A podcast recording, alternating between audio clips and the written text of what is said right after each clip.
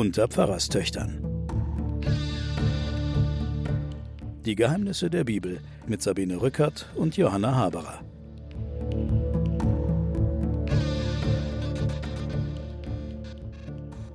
Willkommen zu den Pfarrerstöchtern und den Geheimnissen der Bibel. Mein Name ist Sabine Rückert, stellvertretende Chefredakteurin der Wochenzeitung Die Zeit. Bei mir sitzt wie immer und schon seit gut 70 Folgen meine Schwester Johanna Haberer, Professorin für Theologie und Medien an der Universität Erlangen. Hallo Johanna. Hallo Sabine. Ja, wo fahren wir fort? Wir fahren fort mit einem Text. Bevor wir jetzt in das nächste Stück einsteigen, würde ich gerne was vorlesen aus unserem Begleitbuch Tagebuch der Menschheit über Könige und ihre Söhne.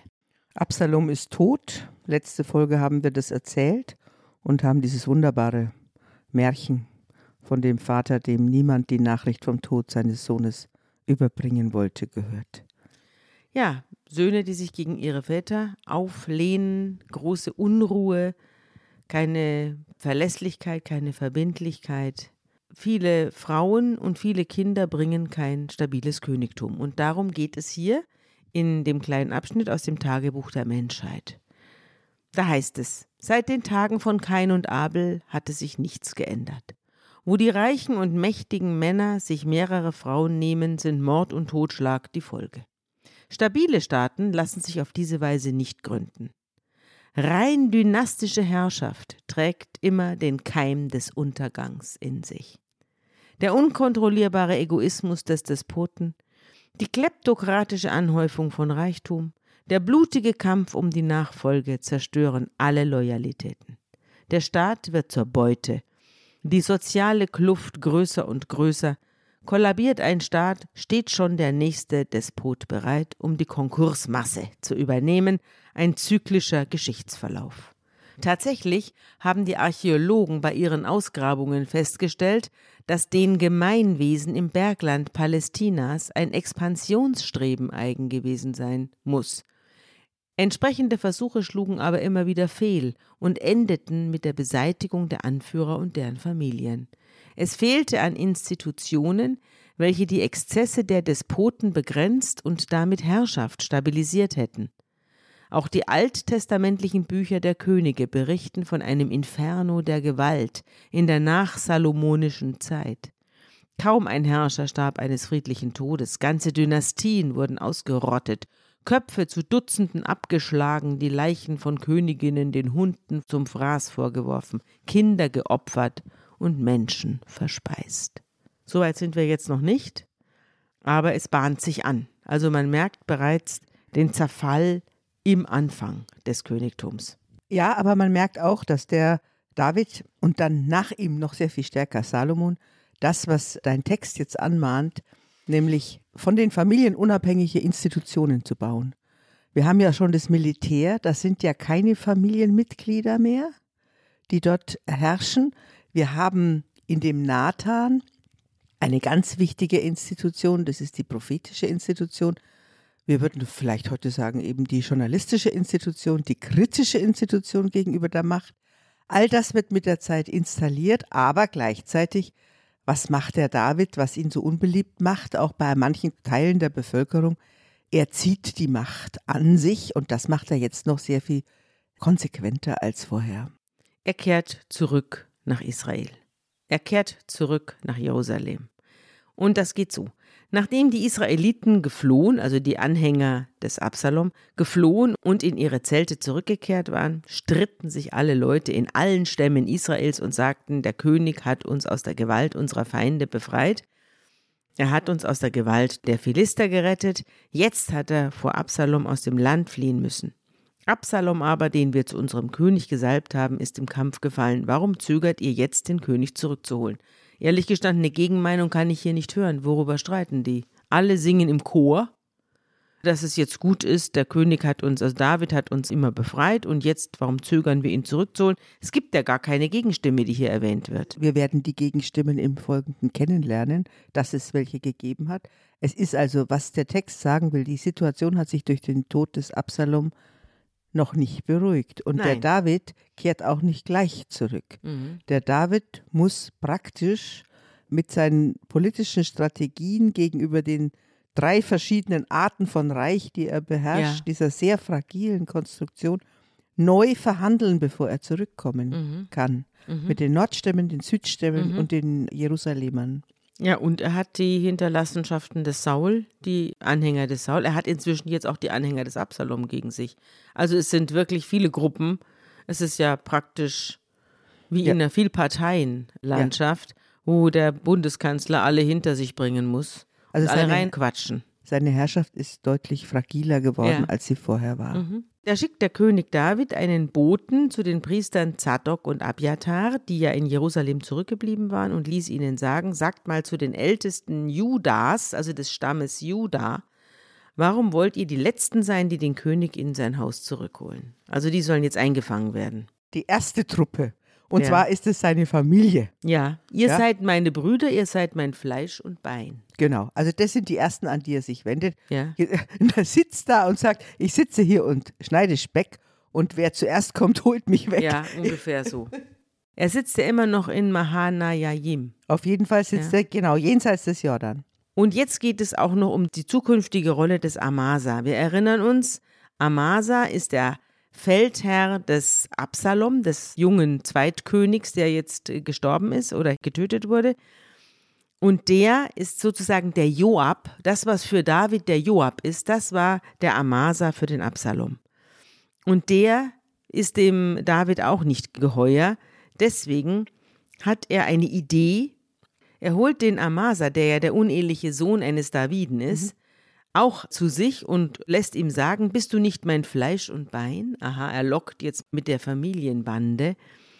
Gott soll mir dies und das antun, wenn du nicht bei mir für alle Zeit anstelle des Joab der Befehlshaber des Heeres sein sollst. Also er verstößt den Joab, der ja den Absalom getötet hat, und nimmt jetzt den Heeresführer seines toten Sohnes Absalom als seinen an. Ja, also Jedenfalls tut er so. er macht ein Versprechen. Er hat diesen Trick schon mal gemacht. Mhm. Kannst du dich erinnern, als er dem Abner, Ja, dem Abner hat er auch versprochen. Heeresführer, auch schon mal den Job vom Joab Ja, er ist eine linke. Socke, da gibt es Ja. keine zwei Meinungen.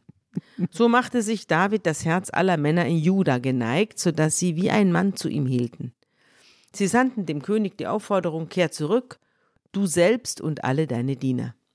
Und dann machte er sich auf den Rückweg, kam an den Jordan, die Judäer aber, die dem König entgegenzogen, um ihn über den Jordan zu geleiten, waren bis nach Gilgal ihm entgegengekommen. Und auch der Benjaminiter Shimi aus Bahurim eilte herbei und zog mit den Männern von Juda dem König David entgegen. Du Das erinnerst dich, wer? Steinewerfer, oder? Ja, Shimi ist der, der nebenher Kilometer hinter dem David oder neben dem David herlief, mit Erde und Stein auf ihn geschmissen hat und Stein ihn und Erde und verflucht Eier. hat und gerufen hat, du Mörder, Mörder.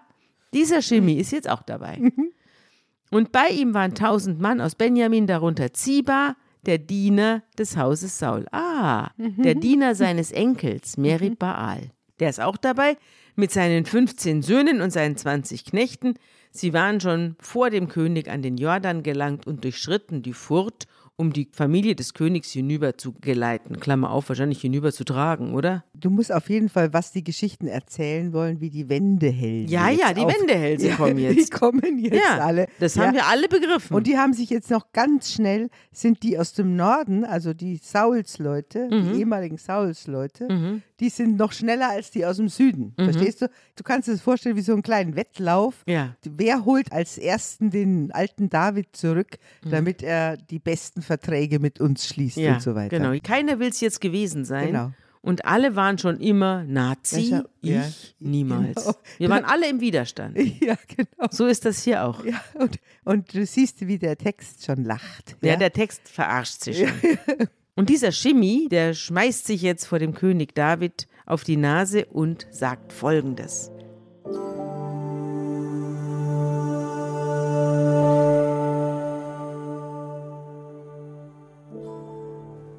Mein Herr, rechne es mir nicht als Schuld an und denke nicht mehr daran, dass dein Knecht sich an dir vergangen hat an dem Tage, da mein Herr, der König, aus Jerusalem ging, und der König nehme es nicht zu Herzen. denn dein Knecht erkennt, dass ich gesündigt habe. Und siehe, ich bin heute als erster vom ganzen Hause Josef gekommen, dass ich meinem Herrn, dem König, entgegenzöge. Aber Abishai, der Sohn der Zeruja, hob an und sprach, Sollte Shimi nicht sterben, da er doch dem Gesalbten des Herrn geflucht hat?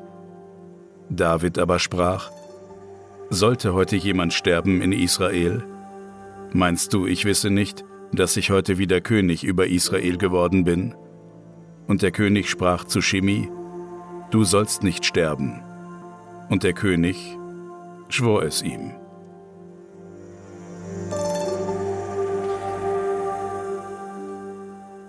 Ja, der Shimi ist nochmal davon gekommen. Nochmal. Mhm. Wird langfristig auch kein gutes Ende mit ihm nehmen, aber Ja, der David hat ein Elefantengedächtnis. äh, der lässt keinen, der ihn irgendwann einmal verlassen hat, den lässt er nicht aus den Augen. In the long run. Yes. Du siehst aber wirklich, so ist der Mensch, ne? Mhm. Da, wo die Fahne gehisst wird, da rennt er hin. Ich finde, deswegen ist das hier auch so ein großartiges Buch der Menschen. Mhm. Ich glaube ja nicht, dass dieses Buch wirklich was mit Gott zu tun hat, aber mit den Menschen hat es ganz, ganz viel zu tun. Es ist eine Mhm. große Beschreibung Es ist Menschen. eine große Beschreibung. Ich finde es, wir werden vielleicht noch am Schluss drauf kommen, aber es ist eine Beschreibung über den Missbrauch von Macht, über den Umgang mit Macht, über die Notwendigkeit der Kritik und auch wie ein Volk, das eigentlich aus der Ohnmacht an die Macht gekommen ist, dieser gleichen Macht immer wieder erliegt. Und dann natürlich schon, also wenn du sagst, mit Gott hat es nichts zu tun,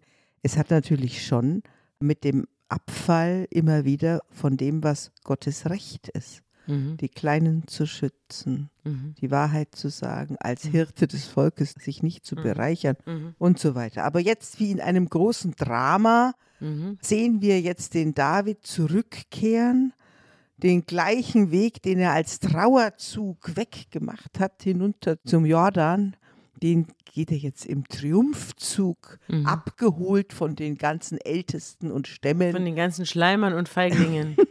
geht er jetzt wieder zurück. Mhm.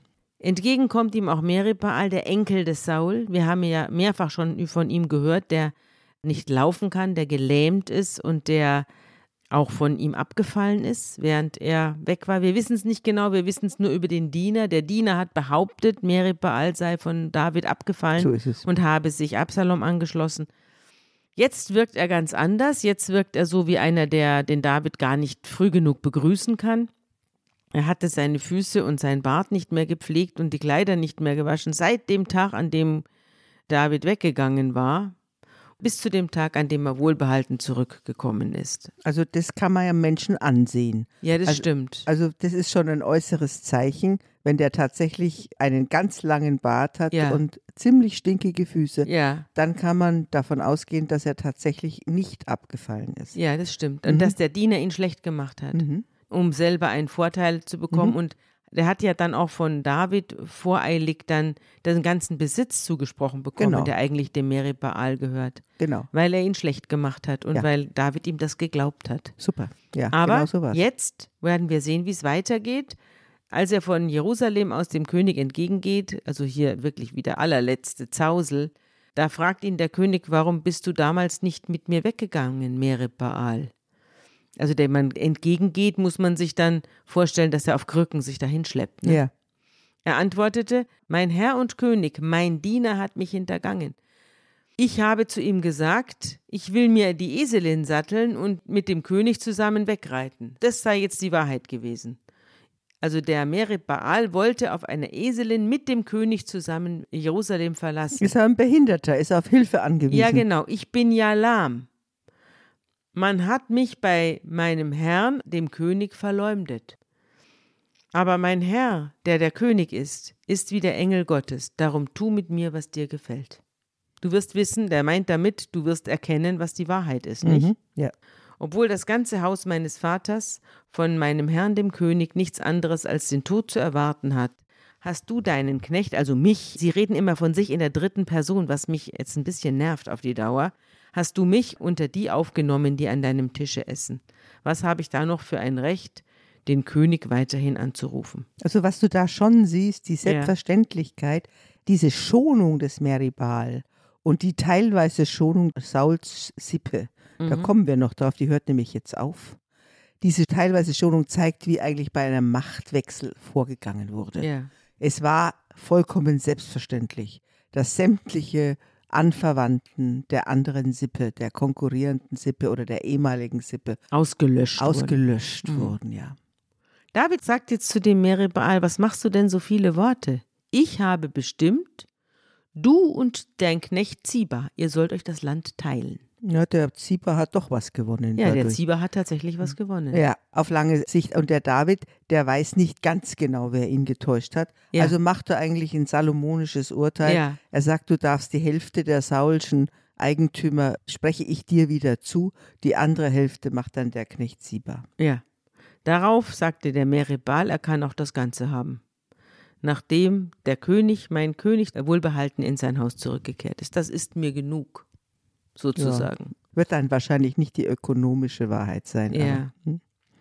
Der Gileaditer Barzilai war aus Roglim herabgekommen und mit dem König an den Jordan gezogen, um ihn zu verabschieden. Er war sehr alt, ein Mann von 80 Jahren. Er hatte David versorgt, als dieser in Mahanaim sich aufhielt. Er war nämlich sehr reich. Und der König sagt zu ihm: Zieh mit mir hinüber. Ich will für dich bei mir in Jerusalem sorgen. Doch der Barzilai sagt dem König: Wie viele Jahre habe ich denn noch zu leben, dass ich mit dem König nach Jerusalem hinaufziehen soll? Ich bin jetzt 80. Kann ich denn noch Gutes von Bösem unterscheiden? Kann ich noch Geschmack finden an dem, was man isst und trinkt? Höre ich denn noch die Stimme der Sänger und Sängerinnen? Warum soll ich, dein Knecht, noch meinem Herrn, dem König, zur Last fallen? ich höre nichts mehr, ich schmecke nichts mehr, ich kann nicht mehr laufen und ich weiß auch nicht mehr, was gut und schlecht ist. Ich bin total dement. Wiedersehen. Das sagt er. Ja, aber es ist halt auch exemplarisch. Es gibt die, die Loyalen, die zu ihm halten.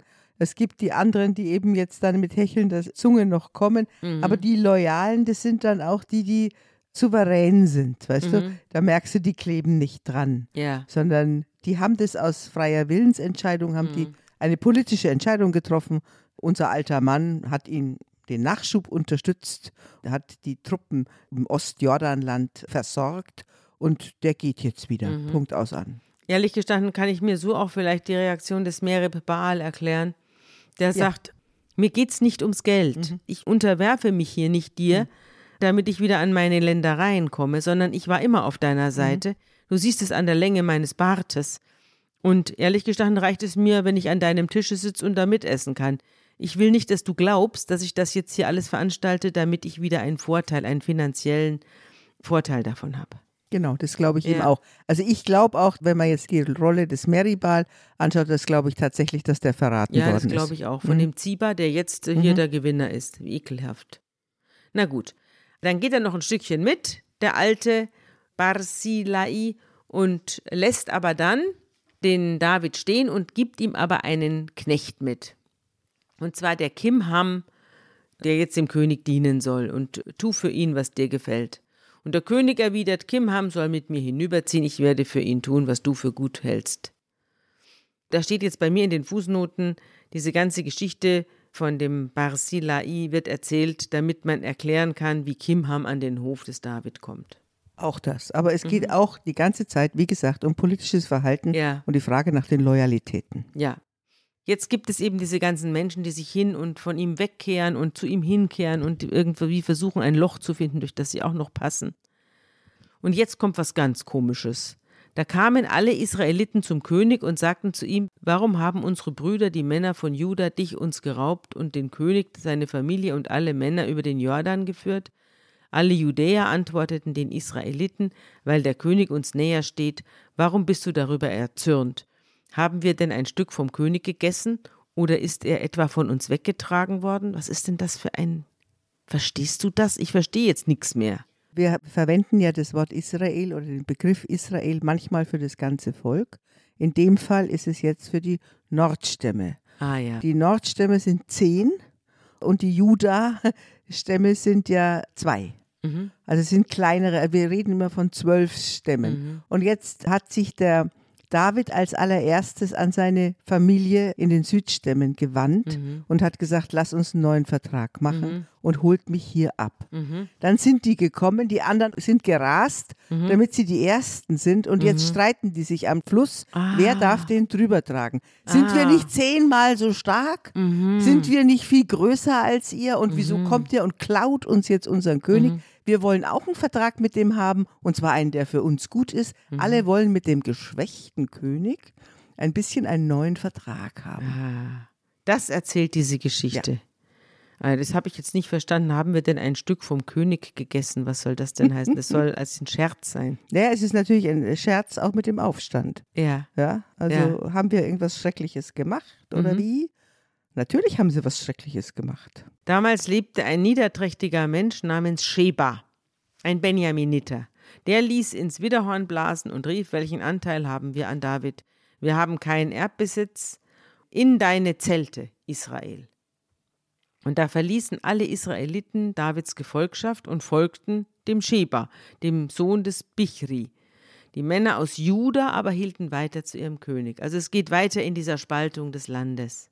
Absolut. Und du siehst auch, jetzt wird geschildert, dieses Hin und Her mit den Loyalitäten. Mhm, Und wir laufen hin und sagen, werde doch bitte unser König. Dann kommt wieder irgendeiner, Mhm. der sagt, nein, nein, wir haben doch mit denen gar nichts zu tun. Wir haben auch unsere Nordreich-Identität Mhm. und wir sind doch Sauliten und wir sind doch eigentlich und so weiter. Das heißt, die ganze Angelegenheit ist wahnsinnig labil und immer irgendwo, wenn nur ein Zunder reinfällt Mhm. oder wenn einer Hallo schreit, dann gehen sie schon wieder von der Fahne. Mhm. Jetzt kehrt David nach Jerusalem zurück und kehrt in seinen Palast zurück und trifft dort auf die zehn Nebenfrauen, die sein Sohn Absalom in aller Öffentlichkeit begattet hat. Und die er zurückgelassen hatte, um das Haus zu bewachen, und er lässt sie in Gewahrsam bringen. Er tut ihnen nichts, er versorgt sie, aber er geht nie wieder zu ihnen. Also er lässt sie da in ihren zehn Zimmern sitzen und sie blieben bis zum Tode eingesperrt, schon zu Lebzeiten ihres Mannes im Witwenstand, steht da. Ja. Also sie sind wie Sicherungsverwahrte, Ja, genau. werden die gehalten, obwohl sie doch eigentlich gar nichts dafür konnten.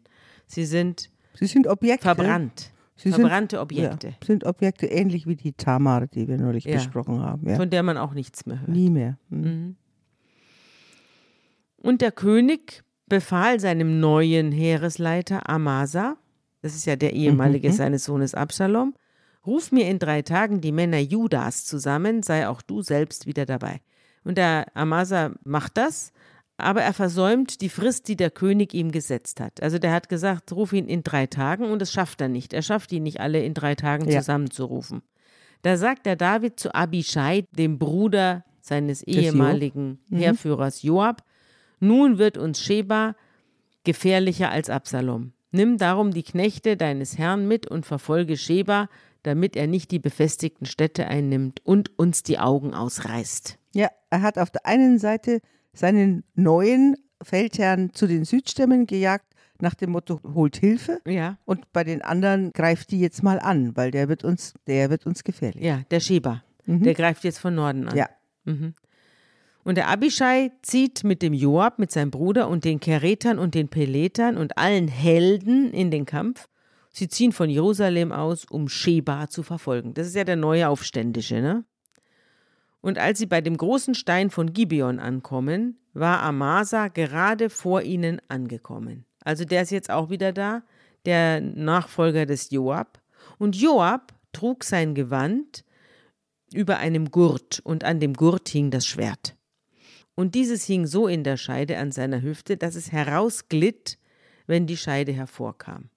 Also wenn man sich gebückt hat, kam das Schwert rausgefallen, sozusagen. Und der Joab sagt zu seinem Nachfolger Amasa, Geht's dir gut, mein Bruder? Und griff mit der rechten Hand nach dem Bart des Amasa, um ihn zu küssen. Also man zog, wenn man einen Mann küssen wollte, ihn am Bart heran. Der Amasa aber achtete nicht auf das Schwert, das Joab in der linken Hand hatte, und Joab ließ es herausgleiten und stieß es ihm in den Bauch, so dass seine Eingeweide zu Boden quollen. Amasa starb, ohne dass Joab ein zweites Mal zustoßen musste. Dann setzten Joab und sein Bruder Abishai die Verfolgung Shebas, des Sohnes Bichris, fort. Du hast wieder eine Parallelisierung. Ja. Der Joab wird ja geschildert wie einer, der den Abner Ja, umgebracht hat. ja. Und seine nächsten Konkurrenten küsst er, also ein echter Judaskuss. Ein echter Judaskuss. Das ist ein richtiger, auch hier wieder eine Parallele. Ja. Ich küsse dich und ich verrate dich dabei. Ja, da ist der Joab ist als einfach Spezialist im Erhalt seines Jobs. Ja. Der Joab er ist ist ein ja auch richtiger- der Beste. Ein richtiger Mörder. ja, Ein richtiger Mörder ja. ist das. Mhm. 1A-Mörder. Ja, und der liegt dann da in seinen Eingeweiden, Mhm. stirbt aber noch nicht gleich. Er musste nur nicht noch ein zweites Mal zustoßen. Der Mhm. war schon beim ersten Mal erledigt. Einer von den Leuten Joabs aber blieb bei Amasa stehen und rief: Wer zu Joab hält und wer zu David gehört, der folge Joab nach. Amasa aber lag in seinem Blut und wälzte sich mitten auf der Straße. Mhm. Ist das nicht schrecklich? Furchtbar. Schrecklich. Auch reingefallen wieder auf den David. Ja, Der David hat ihn nämlich nicht abgesichert. nee. Und auch reingefallen auf den Joab. Ja, er hat sie ja alle weggeschickt. Er hat sie ja immer noch irgendwie in der Schwebe gehalten. Ja. Er hat ja auch nicht öffentlich jemals den Joab irgendwie abgesetzt, Nein. sondern hat nur dem anderen den Job versprochen, Mhm. dem Amasa. Ja. Und das ist natürlich auch eine Art Divide et Impera. Also bring die Leute alle ein bisschen in Konkurrenz miteinander. Und bring sie gegeneinander auf, dann gewinnst du am Ja, Schluss. genau. Ja. Der Amasa aber stirbt nicht gleich, sondern der liegt auf der Straße und wälzt sich noch in seinem Blut. Als die Leute vom Joab sehen, dass die Gefolgschaft des Amasa nicht weitergehen will und sich dem Joab nicht anschließen will, da schaffen sie den sterbenden Amasa von der Straße weg und werfen ihn aufs Feld und tun ein Kleidungsstück über ihn, damit er nicht mehr gesehen wird von den anderen, weil jeder, der vorbeikam, blieb stehen bei diesem schrecklichen Anblick. Und erst nachdem sie ihn von der Straße weggeschafft haben, zogen alle Männer vorüber dem Joab nach, um Sheba zu verfolgen. Ja. Also du hast eine militärische Grundentscheidung, die jetzt getroffen wird. Militärs haben natürlich ihre Oberbefehlshaber und denen haben sie zu folgen. Ja. Und jetzt haben wir zwei verschiedene Heere, Ja. also wenn man so will, und die einen folgen dem Joab und die anderen dem Amasa Ja. und die treffen aber aufeinander. Und jetzt liegt er sterbend auf der Straße. Jetzt wissen die nicht auch hier, Loyalitätsfrage, wem sollen wir jetzt folgen? Sollen wir jetzt sie angreifen, den Joab, Ja. oder sollen wir, also mit unserem Heerführer ist ja nicht mehr viel los, der Ja. liegt ja schon mit offenem Bauch auf der Straße. Ja, so ist es. Ja. Und dann ruft einer und macht damit die Stimmung klar. Mhm. Wer jetzt für David ist, der geht dem Joab nach und wir verfolgen den aufständischen Ja, und Seba. diesen Halbtoten, den tun Ja. wir jetzt verschwinden lassen und machen eine Decke drüber, Decke damit er drüber. darunter Genau. das Zeitliche segnet. Mhm. Und Sheba, also der Aufständische, zog mit allen Stämmen Israels umher bis nach Abel Bet Maacha, und alle Bichriter sammelten sich um ihn und folgten ihm. Als aber die Leute des Joab angekommen waren, schlossen sie ihn in Abel Bet Maacha ein und schütteten einen Damm gegen die Stadt auf, bis sie an die Mauer heranreichte. Und alle Leute, die bei Joab geblieben waren, bemühten sich, die Mauer zu zerstören und zum Einsturz zu bringen. Das hast du bei Masada auch. Ja. Du hast die- diese. Abel Bet Maacha, das wird jetzt belagert, die Stadt, wird- in ja. der sich der aufständische Sheba verschanzt hat. Genau, und dann werden so Trassen aufgeschüttet, Mhm. womit man dann mit den Wagen hochfahren kann und damit man die Mauern in irgendeiner Weise einnehmen kann. Mhm. Das kann man heute noch in Masada sehen, wie die Römer, die verschanzten Juden aus dem jüdischen Krieg, Mhm. dort dann wirklich zerbrochen haben dadurch. Aber das war eine, gerade diese steingeschützten Städte, die auf den Bergen lagen, Ja. die wurden auf diese Weise angegriffen. Jetzt kommt eine Frau, die hat Wieder mal. keinen Namen, aber ist offenbar die Bürgermeisterin. Denn anders kann ich mir das nicht erklären. Sie spricht nämlich hier für die anderen. Sie Genau. spricht hier mit der Autorität der ganzen Stadt. Ich würde auch sagen, wir würden heute sagen, das ist die Bürgermeisterin. Ja. Eine ausgesprochen schlaue, intelligente. Person, Kluge die Person. sagt jetzt, die Mhm. kommt aus der Stadt und sagt, hört her, hört her. Und der Joab sagt zu ihr, komm her, ich red mit dir. Er tritt zu ihr heran und sie sagt, bist du der Joab? Und er sagt, ja. Und sie sagt, hör mal auf meine Worte. Und er sagt, ich höre. Und sie sagt, früher pflegte man zu sagen, man frage doch in Abel an, dann kann man die Sache zu einem guten Ende führen. Also das ist ein Sprichwort, wenn man uns fragt, geht die Sache gut aus. Genau. Das ist gemeint. Wir sind nämlich die friedlichsten und treuesten Menschen in ganz Israel. Du aber bist darauf aus, eine Stadt, die für Israel wie eine Mutter ist, zu vernichten. Warum zerstörst du das Erbe des Herrn? Und der Joab sagt, es liegt mir ganz und gar fern, ich will die Stadt weder vernichten noch zerstören.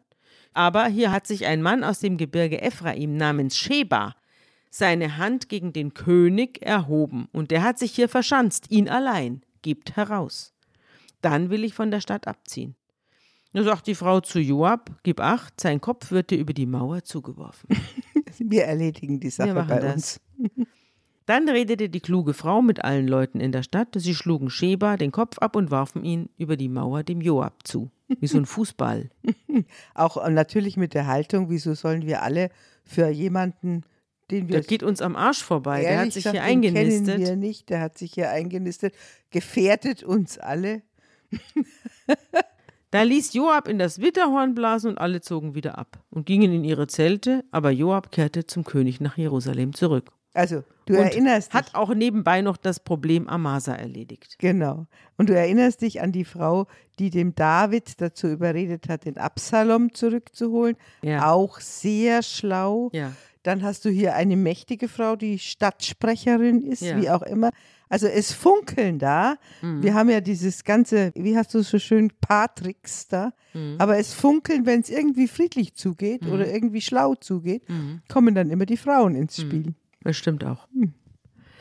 Jetzt kommt ein kleiner Absatz, den meine Bibel so einleitet. Diese Liste soll bestätigen, dass es David gelang, wieder die Ordnung in seinem Reich herzustellen. Und es ist ganz lustig, weil jetzt kommen die Beamten. Die werden kurz aufgezählt. Joab war Befehlshaber des ganzen Heeres der Israeliten und Benaja, der Sohn Jojadas, war der Befehlshaber der Kereter und Peleter.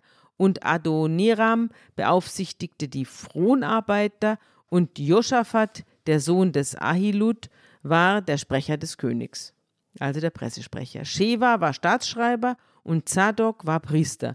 Und der Jairiter Ira war Davids Priester. Der hatte also nochmal einen persönlichen Priester. Wir haben in diesem Kapitel mehrere Beamtenlisten und das weist darauf hin, dass der David nun versucht eben etwas familiendistant nach dem Vorbild ägyptischer Pharaonen einen Beamtenapparat aufzubauen.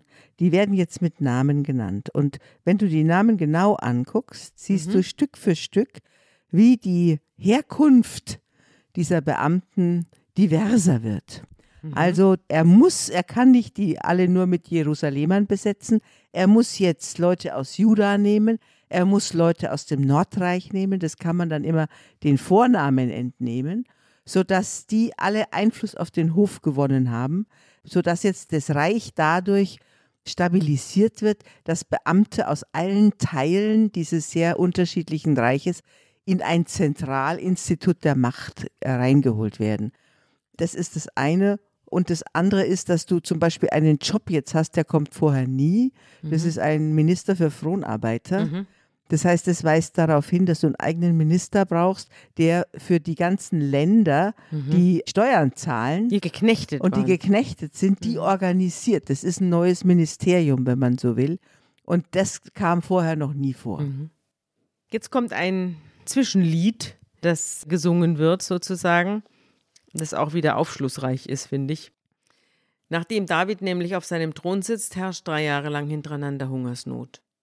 Da sucht David das Orakel auf, um zu fragen, und der Herr lässt David ausrichten auf Saul und seinem Haus lastet eine Blutschuld, weil er die Gibeoniter getötet hat. Die kennen wir ja schon vom Nachschub jetzt vorhin bei den Aufständen. Ja, das ist 20 Jahre her, hallo. Jetzt fällt es Gott ein, dass ja, hm, da war noch was. Wo, womit könnte ich jetzt wieder Unruhe stiften und Ärger machen? Ja, da war der Saul hat damals die Gibeoniter und so weiter. Saul ist längst zu Asche geworden. Und jetzt kommt da mit der Blutschuld daher. Das ist natürlich, in Wahrheit ist es so, dass es eine Hungersnot gab. Dann hat man gesucht, was könnte es denn jetzt sein?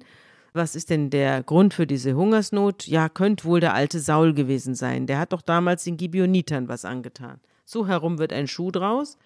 Aber so wird natürlich auch gedacht. Ja, Ja, und der so, wird auch, so wird auch Gott gedacht. Ja, der politische Schuh heißt, mein Sohn Absalom hat mit Hilfe des Nordreiches den Aufstand gezüchtet. Mhm. Es gibt hier noch Nachkommen des Saul. Mhm. Und diese Nachkommen des Saul, die müssen jetzt weg.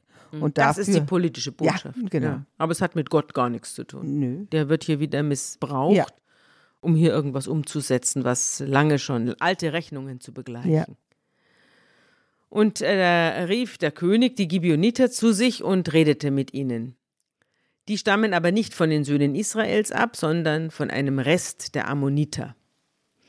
Und obwohl die Israeliten sich ihnen gegenüber zu einem Eid verpflichtet hatten, das haben wir ja alles schon gehört, das haben wir auch alles schon durchgenommen. Wer es nicht mehr weiß, bitte zurückspulen. Die erschwindelte Schonung war das. Ja, genau, die erschwindelte Schonung, das war die mit den alten Broten und den alten Schuhen. Versuchte Saul in seinem Eifer für die Söhne Israels und Judas, sie zu vernichten. Und der David fragt also den Gibeonitern, denen ja die Israeliten Treue geschworen haben, die fragt er, was soll ich für euch tun? Womit kann ich Sühne leisten, damit ihr dem Erbe des Herrn wieder Segen bringt? Und die Gibeoniter antworten angeblich, wir wollen weder Silber noch Gold von Saul und seinem Haus, auch steht uns nicht zu, jemand in Israel zu töten. David aber sagt, was meint ihr, was soll ich denn jetzt für euch tun? Und sie sagen, der Mann, der uns vernichten wollte und der darauf aus war, uns auszurotten, von dessen Söhnen soll man uns sieben Männer geben. Wir wollen sie hinrichten. Genau, Und der König antwortet, ich will sie euch geben. genau.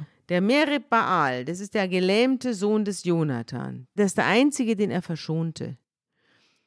Wegen der Abmachung zwischen David und Jonathan, der hat ja dem Jonathan geschworen, dass er seinen Nachkommen nichts tut. Der König nahm Armoni und einen gewissen Merib Baal, das ist aber nicht unser Merib Baal, ne? die heißt es ein anderer. Es ist ein Sauls Sohn, ja. Sauls Sohn, die beiden Söhne, die Rispa, dem Saul geboren hatte, und die fünf Söhne, die Michal, die Tochter Sauls, dem Adriel, dem Sohn Barzilais, geboren hatte. Lange Rede, also egal. Der David nimmt jetzt eine ganze Reihe von Söhnen des Saul, die inzwischen ja auch schon alle ältere Herren sein müssen, und liefert sie den Gibeonitern aus, die sie auf dem Berg vor dem Angesicht des Herrn hinrichteten. So kamen alle sieben auf einmal um. Sie wurden in den ersten Tagen der Ernte getötet zu Beginn der Gerstenernte. Einer dieser Männer war der Sohn der Rispa. Die Rispa kennen wir, die hatte ein Verhältnis mit dem Abner. Ja. Weißt du noch? Ja, ja. Der Abner ist damals zur Rispa gegangen, hat mit der was angefangen und wurde deswegen von dem Sohn des Saul Mhm. beschimpft und hat dann zu ihm gesagt, was fällt dir ein? Sei froh, dass ich hier für dich in den Krieg ziehe. Genau. Du kannst dich erinnern, ne? Ja. Aber diese Rispa hat offenbar diese ganze Sache hier locker überlebt. Das gab es also auch. Mhm. Nicht jede wurde verstoßen und in dunkle Zimmer gesperrt und musste in Sicherungsverwahrung, sondern die Rispa hat da also weitergelebt und hat sich da am Hof frei bewegt. Jetzt aber trifft es sie hart, denn ihr Sohn war auch dabei oder sogar zwei ihrer Söhne sind dabei. Genau. Rispa, die Tochter der Aja, nahm Sackleinen, legte es für sich auf den Felsen und blieb dort bei den Toten vom Beginn der Ernte, bis sich Wasser vom Himmel über die Toten ergoss. Halbes Jahr blieb die da und Ein verteidigte. halbes Jahr Ja, ungefähr. Und verteidigte die Leiber, Toten. die Toten. gegen die Vögel. Genau. Sie hat verhindern wollen, dass die Vögel bei Tage und des Nachts die Tiere, die Füchse und Wölfe herankommen und die Toten fressen. Also die wollten diese Kinder des Saul, diese Sauliden, das ist ja der, ein ganzer Mhm. Clan, der sollte jetzt vom David tatsächlich jetzt endgültig ausgerottet werden. Und die will verhindern, dass die ohne Begräbnis verrotten auf der offenen ja, und Landschaft. gefressen werden von den wilden Genau. Tieren.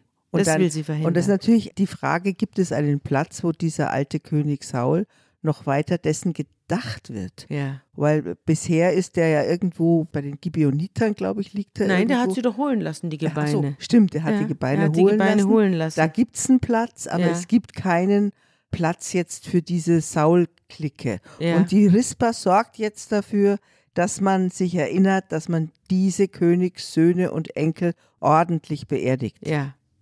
Und deswegen legt sie sich da ein halbes Jahr zu den Toten. Das ist ja schrecklich. Und dem David wird dann erzählt, was die Rispa tut. Und dann holt er die Gebeine des Saul und die Gebeine seines Sohnes Jonathan, also des großen Freundes von David, von den Bürgern von Jabesh Gilead, die sie heimlich vom Marktplatz in Bethshean weggenommen hatten, wo die Philister sie aufgehängt hatten. Genau. Das ist nochmal eine Kurzfassung dessen, was wir alles schon Mhm. wissen. Und ließ also dort die Gebeine des Sauls und die Gebeine des Jonathan heraufbringen. Und dann sammelte man die Gebeine der Hingerichteten auch noch ein und begrub sie alle zusammen. Also die gesamte Sauls Sippe. Jonathan, Saul selber und die hingerichteten sieben Nachfolger da im Grab von Sauls Vater Kisch. Also das hat jetzt einen Platz. Ja, Es gibt jetzt ein Familiengrab für die Saulsippe. ja. Und Gott ließ sich daraufhin gnädig stimmen. Mhm. Steht dabei. Ja. Und es ist auch interessant, bei mir in den Fußnoten steht, die Rispa habe sich da so lange hingelegt, bis es geregnet hat. Und da steht bei mir in den Fußnoten, sie trauert so lange bei den Getöteten, bis sich der Himmel öffnet, ein Zeichen dafür, dass die Schuld gesühnt und die Zeit der Strafe abgelaufen ist. Mag auch sein, Mhm. aber wieder die Rolle einer Frau, die durch Zeichenhandlung und Mhm. durch die Tapferkeit und Mhm. durch Durchsetzungsvermögen Mhm. und Geduld die Geschichte wendet und in dem Fall jetzt die Geschichte ihrer Familie zu einem friedlichen Ende Mhm. bringt. Die haben jetzt ein Familiengrab. Es wird nicht verhindert, dass es keine Gedenkstätte an die Mhm. Sauliden gibt. Also der David muss ja schon eine ganze Menge Kompromisse jetzt eingehen. Mhm. Der wollte die ja ungeschehen machen, diese ganze Familie. Mhm. Jetzt kommt eine sehr, sehr schöne Passage. Das ist das Dankgebet des David. Der sitzt jetzt wieder auf seinem Thron, ist heilfroh, hat natürlich einen Sohn verloren, hat Kompromisse gemacht, du hast es ja eben gesagt. Aber er schreibt ein wunderschönes, er dichtet ein wunderschönes, sehr, sehr langes Dankgebet, das wir natürlich aus diesen Gründen auch nicht komplett lesen können. Es schwankt auch ein bisschen in der, finde ich, in der Betonung. Aber die schönsten Stellen hören wir uns jetzt an.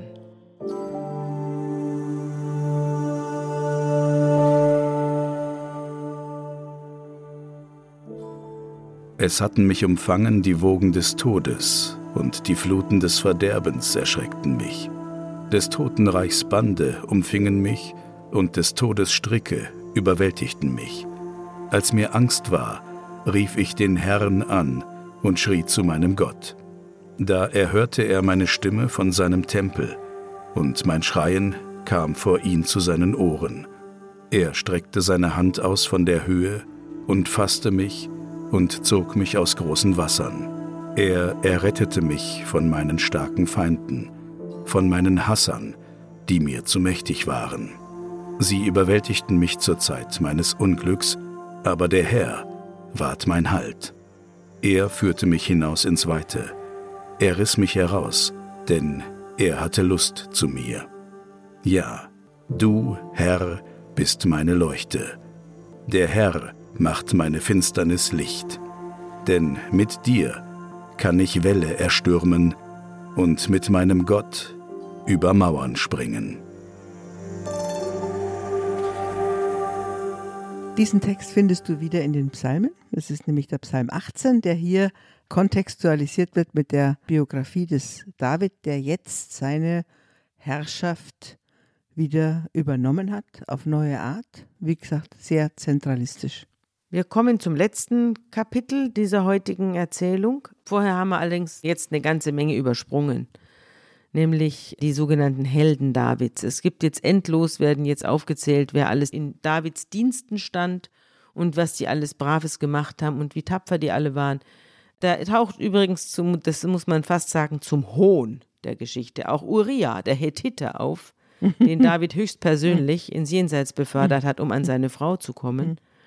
Aber gut, das Und wollte ich Joab dir nur nicht, sagen. du hast es schon gesagt. Joab taucht nicht auf. Ich habe jedenfalls das hier alles durchgeflöht. Joab, der eigentlich den ganzen Ruhm des David sozusagen zu verantworten hat, der ist. Ja, der mörderische Joab. Ja. Der taucht nicht auf, der auch den Absalom erschlagen hat. Aber Abishai taucht auf, sein Bruder. Mhm. Und auch Benaja und so weiter. Also es gibt eine Menge Namen jetzt und was die alles vollbracht haben. Aber eben, und das ist wie Hohn, eben auch Uriah, der Hethiter.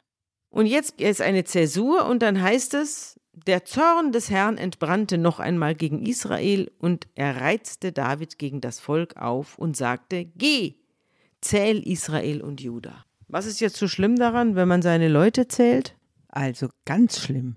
Du musst dir vorstellen, die alte Ordnung ist, dass Gott das Volk beherrscht. Er ist der eigentliche König. Mhm. Der ist der Einzige, der weiß, wie viele Soldaten es gibt und wer Steuern zahlen kann und wie viel Reichtum im Mhm. Lande ist. Keine menschliche Autorität darf das wissen, weil der eignet sich Macht an. Also ich habe immer wieder darauf hingewiesen, dass das ein zentralistischer Akt ist, den Ja. wir machen.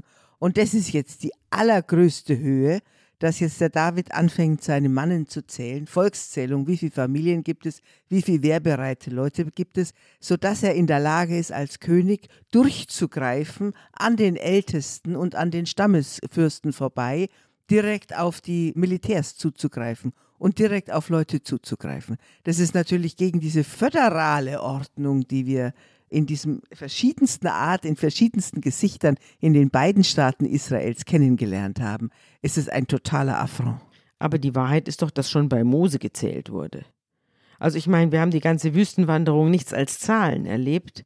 Ununterbrochen wurde gezählt, wer jetzt noch da ist und wer jetzt gefallen ist und wer noch Da überlebt erzählt hat. der Erzähler, wer gefallen ist. Ja, Mhm. und da gibt es natürlich Zahlen. Aber jetzt geht es, wir haben ja das in der Weihnachtsgeschichte auch, dieses Ja, die Volkszählung. Volkszählung. Augustus lässt da zählen. Genau. Und diese Volkszählung, das geht ja bis in die heutigen Tage. Ich weiß nicht, ich kenne viele Leute, die in den 80er Jahren 83 gegen die Volkszählung in Deutschland Ja. aufgestanden sind. Ja. Mit dem absolut gleichen Moment.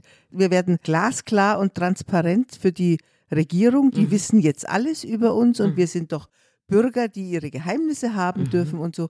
Das gleiche Argument wird gegen den David übrigens auch dann vorgebracht. Volkszählung ist ein Affront gegen Gott und gegen die, ich sage jetzt mal, gegen die Eigenherrschaft der Clans. Ah ja.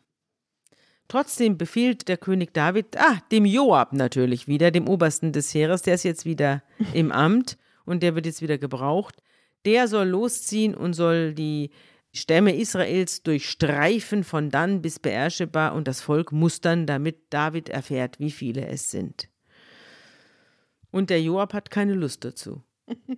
Der weiß ganz Ja. genau, das ist eine gefährliche Aufgabe. Ja, er sagt, hm, das ist ja alles wunderbar.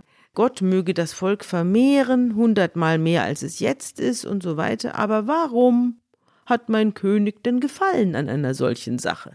Fragt er dann. Aber der König bleibt hart und der Joab muss los und muss jetzt hier die Leute durchzählen. Und der Joab zieht auch los mit den Anführern des Heeres, um für den König David das Volk zu mustern. Und sie überschreiten Musterung, sagen wir doch auch, wenn Ja. wir Soldaten zählen und einberufen. Ne? Sie überschreiten den Jordan und beginnen bei Aroer rechts von der Stadt, die mitten im Tal liegt. Also es geht dann los, jetzt wird dann geschildert, wo sie überall hingehen, nach Gilead und ins Land der Hethiter und nach Kadesh und von dort nach Dan und von dort nach Sidon und Tyros und Bla und Heviter und Kanaaniter, Also alles Sie wird wollen gezählt. zweierlei wissen. Sie Ja. wollen, wo sind wehrfähige Leute Ja. und wer kann wie viel Steuern zahlen. Aha. Und nach neun Monaten und 20 Tagen waren sie wieder in Jerusalem. Und Joab gab dem König das Ergebnis der Volkszählung bekannt. Israel zählte 800.000 Krieger, die mit dem Schwert kämpfen können, und Juda 500.000, also insgesamt 1,3 Millionen. Kommt mir aber Ja. sehr Das stolze sind alles, Zahlen das wieder sind mal. alles, wie wir auch ja bei den Grenzen schon Ja. gesehen haben, das sind doch ziemlich Wird wieder nach oben durchgerundet. ja. Na gut, aber den David schlug, alsbald er die Zahl erfahren hatte, das Gewissen, weil er das Volk gezählt hatte. Das ist ja auch wieder, was ist denn das für ein König? Jetzt schlägt ihn wieder das Gewissen und er sagte zum Herrn, ich habe schwer gesündigt, weil ich das getan habe. Vergib mir. Und als David am Morgen aufstand, war bereits folgendes Wort des Herrn an den Propheten Gad, den Seeherr des David, ergangen. Und der Herr sprach zu ihm, geh und sag zu David, dreierlei lege ich dir vor. Du kannst dir jetzt die Strafe aus drei verschiedenen Zwischen Pest und Cholera dir Genau. aussuchen. Zwischen Pest und Cholera. Im, fast im wahrsten Sinn des Wortes.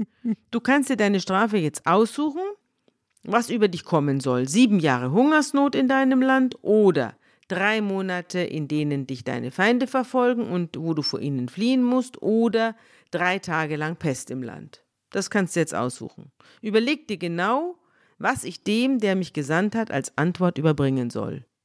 Und dann sagt David, Würde ich auch wählen, wahrscheinlich wieder David. ja, hätte ich auch gemacht. Das Ja. habe ich mir auch überlegt, was würde ich denn machen? Ja. Würde ich gerne sieben Jahre Hungersnot haben? Nein. Würde ich gerne drei Monate von den Feinden verfolgt werden und durchs Land irren? Nein. Drei Tage Pest? Okay. ja, ja, wobei du, zweimal ist die Wahl zwischen dem, die es alle trifft, Ja. und einmal würde es nur ihn treffen. Ja, das hat er dann aber das hat er auch abgelehnt. vermieden. Hat er, danke, abgelehnt. Danke. Aber ich muss mal sagen, jetzt tritt hier ja wieder hervor der alte verrückte Gott aus der Wüste, der mit allerhand Unfug daherkommt. Also er ist ja jetzt weitgehend verschwunden, Gott. Der redet nicht Ja. mehr auf die Leute ein und geht ihnen auf die Nerven, sondern er hat sich ja immer nur wurde befragt und hat dann das eine oder andere mal durchsickern lassen, den einen oder anderen Rat gegeben. Aber meistens ging es ja hier um Menschen. Plötzlich kommt Gott in seiner ganzen alten Verrücktheit wieder Nein, zum Es Vorschein. kommt, du musst dir vorstellen, umgekehrt, dieses Volk Israel, nennen wir mal Juda und Israel und dann jetzt die Jerusalemer zusammen, sind ja total diverse Volksgruppen mit unterschiedlichen Organisationsformen. Das Einzige, was letztlich, der Versuch natürlich des David jetzt Institutionen, gemischte Institutionen aufzubauen, das Militär zu mischen, also das von allen Volksgruppen, welche dabei sind, ist das eine. Aber das Einzige, was letztlich, und darauf spielt es jetzt an, dieses sehr multiethnische und sehr mit unterschiedlichen Kulturen ausgestattete Volk Israel, es war ja nie ein einheitlich ethnisches Volk, zusammenhält, war dieser Gottesgedanke nach dem Motto, Gott zählt die Leute, Ja. die zu diesem Volk Ja. gehören. Deswegen kommt er an dieser Stelle wieder ins Spiel, weil das ganze Staatskonstrukt hat nur mit diesem Jahwe-Kult einen Zusammenhalt letztlich. Hm? Und jetzt sagt der David zu dem Priester, ich habe große Angst. Wir wollen lieber dem Herrn in die Hände fallen, denn seine Barmherzigkeit ist groß. Den Menschen aber will ich lieber nicht in die Hände fallen. Es ist ihm ja auch versprochen worden, dass ihm nicht so viel passiert, wenn er dem Ja. Herrn in die Hände fällt. Da ließ der Herr über Israel eine Pest kommen. Sie dauerte von jenem Morgen an bis zum festgesetzten Zeitpunkt und es starben zwischen Dan und Beersheba 70.000 Menschen. Als der Engel seine Hand gegen Jerusalem ausstreckte, um es ins Verderben zu stürzen, reute den Herrn das Unheil. Ach, jetzt tut's ihm wieder leid. Das ist ja auch, David tut was, dann schlägt ihn das Gewissen. Der Herr bringt 70.000 People um in seinem eigenen Volk, dann reut es ihn. Also, wer soll denn sowas glauben? Ja, es ist so ähnlich wechselhaft wie unsere Pandemiepolitik. Ja, aber wir haben es ja hier mit Gott zu tun. Offenbar ist von Gott jetzt auch nicht so furchtbar viel zu erwarten. Der könnte auch bei uns Gesundheitsminister sein. Da würde auch nichts Gutes dabei rauskommen. Ständig reut ihn dieses und jenes und dann macht er wieder düt und dann dat. Wir müssen uns viel vergeben. Also jetzt reut es ihn und er sagt zu dem Engel, der das Volk ins Verderben gestürzt hat auf seine Bitte hin, jetzt ist es genug, lass deine Hand sinken. Und der Engel war gerade dabei, die Tenne des Jebusitas Alrauna anzustecken. Als David den Engel sah, der das Volk schlug, sagte er zum Herrn, ich bin es doch, der gesündigt hat, ich bin es, der sich vergangen hat.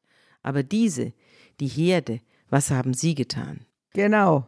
und erheb lieber die Hand gegen mich und gegen das Haus meines Vaters. Und dann errichtet er dem Jahwe einen Altar und David kauft die Tenne. Wo der Engel halt. Ja, genau, Hat. wo der Engel gerade dabei war, da die Pest drüber auszuschütten.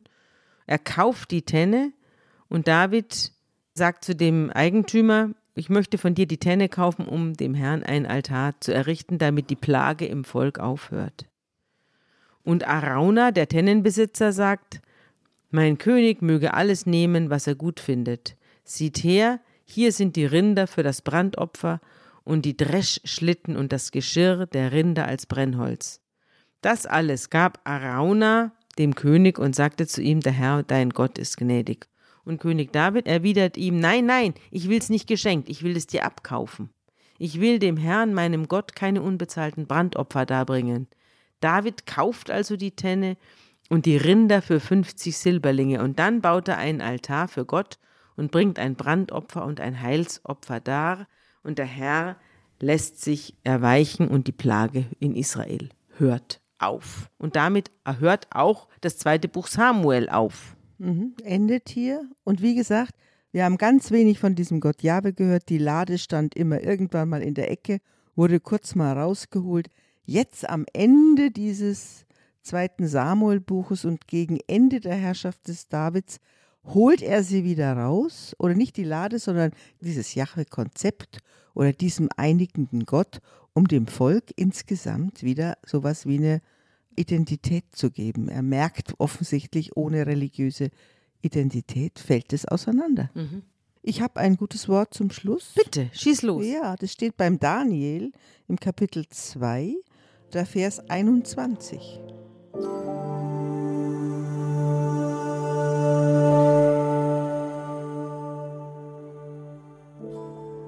Er ändert Zeit und Stunde. Er setzt Könige ab und setzt Könige ein. Er gibt den Weisen ihre Weisheit und den Verständigen ihren Verstand. Die Könige werden von Gott eingesetzt und wieder abgesetzt. Genau, genau. Und das ist ja, das, was wir ja in den letzten Geschichten erlebt haben. Aufstände und die Macht wird wieder zurückerobert. Aber wieder die Vorstellung, es ist Gott, der das macht. Ja, wer es glaubt. also, dann werden wir das nächste Mal den David in das Totenreich begleiten oder ja. zu seinem. Ist auch wieder sehr lesenswert. Es wird wieder eine wirklich schöne Sendung werden, mhm. wenn David sich zu seinen Vätern versammelt und sein Nachfolger Salomo aufgerufen wird. Und na gut, also ich hoffe, alle sind dabei. Ich freue mich schon drauf.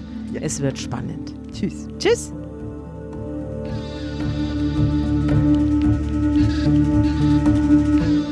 Unter Pfarrerstöchtern ist ein Podcast der Zeit und von Zeit Online. Produziert von Pool Artists.